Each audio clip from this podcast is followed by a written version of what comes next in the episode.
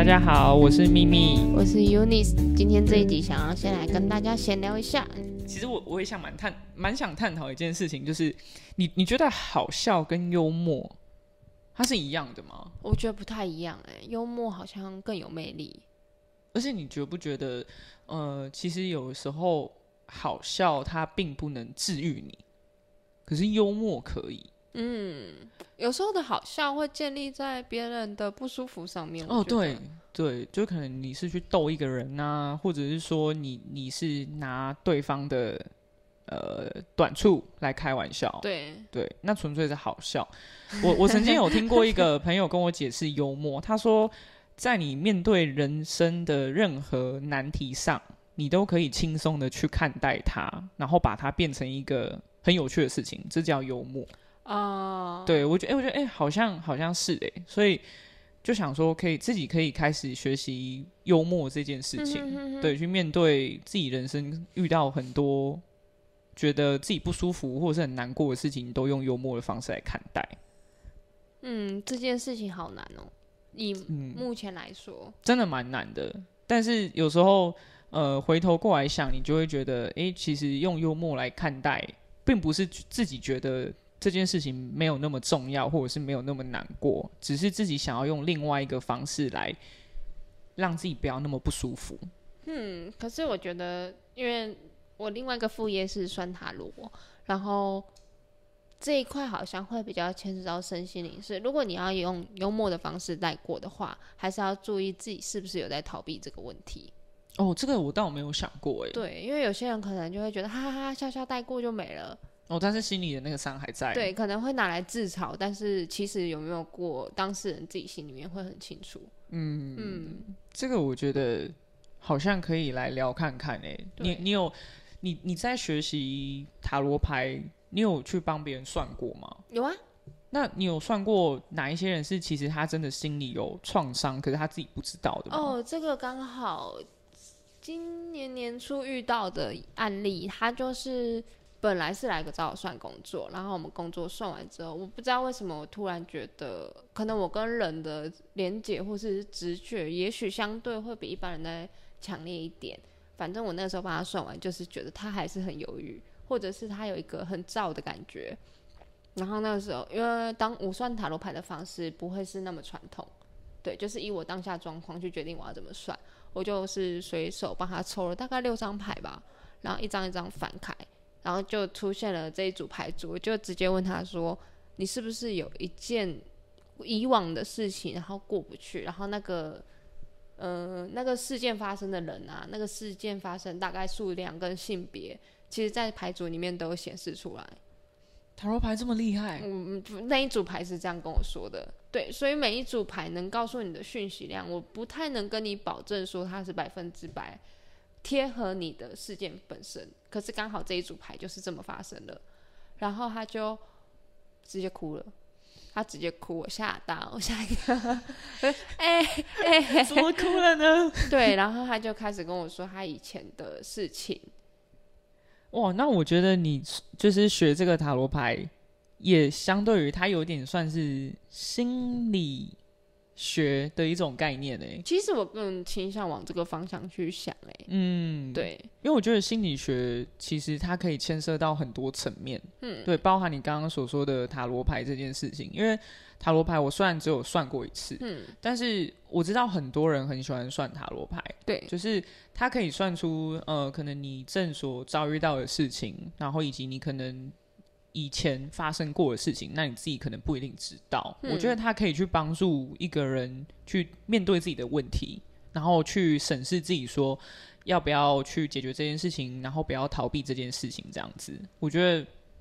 我我对塔罗牌的认知有点因为你而颠覆诶、你原本以为是什么我原本以怪力为乱神、也没有啦，我我我原本以为神他 神棍棍，我原本以为他他就是只是一个类似像哦，我帮你算，你要不要呃复合，呃，对，我就是比较感情面的嘛，就是我我所认知，因为我毕竟我不是很了解，我毕竟也只有算过一次，所以我对他的认知可能停留在学生时期。对对，大家可能都是都算感情啊，哦，我的女朋友、男朋友怎么样啊，或者是呃有没有对方有没有呃另一半什么之类的，对对对之类 未来。三个月发展如何？所以就是，哎、你刚刚说，我才发现原来塔罗牌跟我想象的不太一样。哦，我懂你意思了。可是我觉得这一个面相可能还是会比较偏向每个塔罗师他的专长是什么。嗯，哦，像我可能我自己发现我的疗愈力可能会比较强烈一点。嗯，对，那有些人算爱情就算特别准，有些人算事业就会算特别准。这哦就跟我们做行销设计是差不多的概念吧，就是每个人擅长的东西不太一样。所以塔罗牌它也有分不同的呃方式，跟可能他拿手的地方不一样，这样。嗯，我觉得就跟你那时候你不是做行销，嗯然后我比较专攻设计，嗯在这一块上面就会是我可能在设计的东西会比你拿手。嗯对，那我觉得塔罗牌是一样的概念。嗯就比如说你一直帮人家算爱情的东西，你的爱情相对就会很拿手。理解。嗯，哦，好好特别，原来生活跟行销真的密不可分。我会是真，的，呃，我觉得接近，但是有点突然。没有啊，我没有要特别聊行销这件事情，但是因为刚好我们的工作都是跟品牌行销设计有关嘛，嗯对，但是我们想要呃聊点生活上的事情，所以并没有一直专注想要聊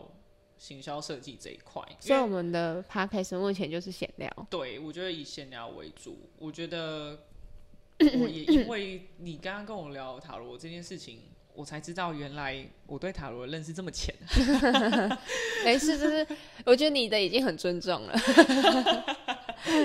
有些人甚至觉得塔罗就是一胡乱人的东西。哦，不会，我觉得任何的，不管是什么算命啊，或者是说紫微斗数啊，那一些，或者是什么呃几号人格那个，我觉得它都有相对可以印证的事实。嗯，只是看在于这些人要怎么去看待这件事情，因为也有很多人可能说算命不准啊，算塔罗不准啊，那嗯，但是其实我们真正该做的是审视自己有没有因为去做了这件事情，去算了塔罗，然后知道自己的缺点，或者是知道自己的优点，去放大自己的优点，然后去改善自己的缺点。我觉得这才你刚好像在念 rap，对，我也觉得，而且我刚刚没有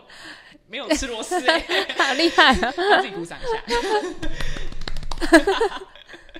嗯，我完全认同你的说法，因为之前我去会去一些疗愈课程，或者是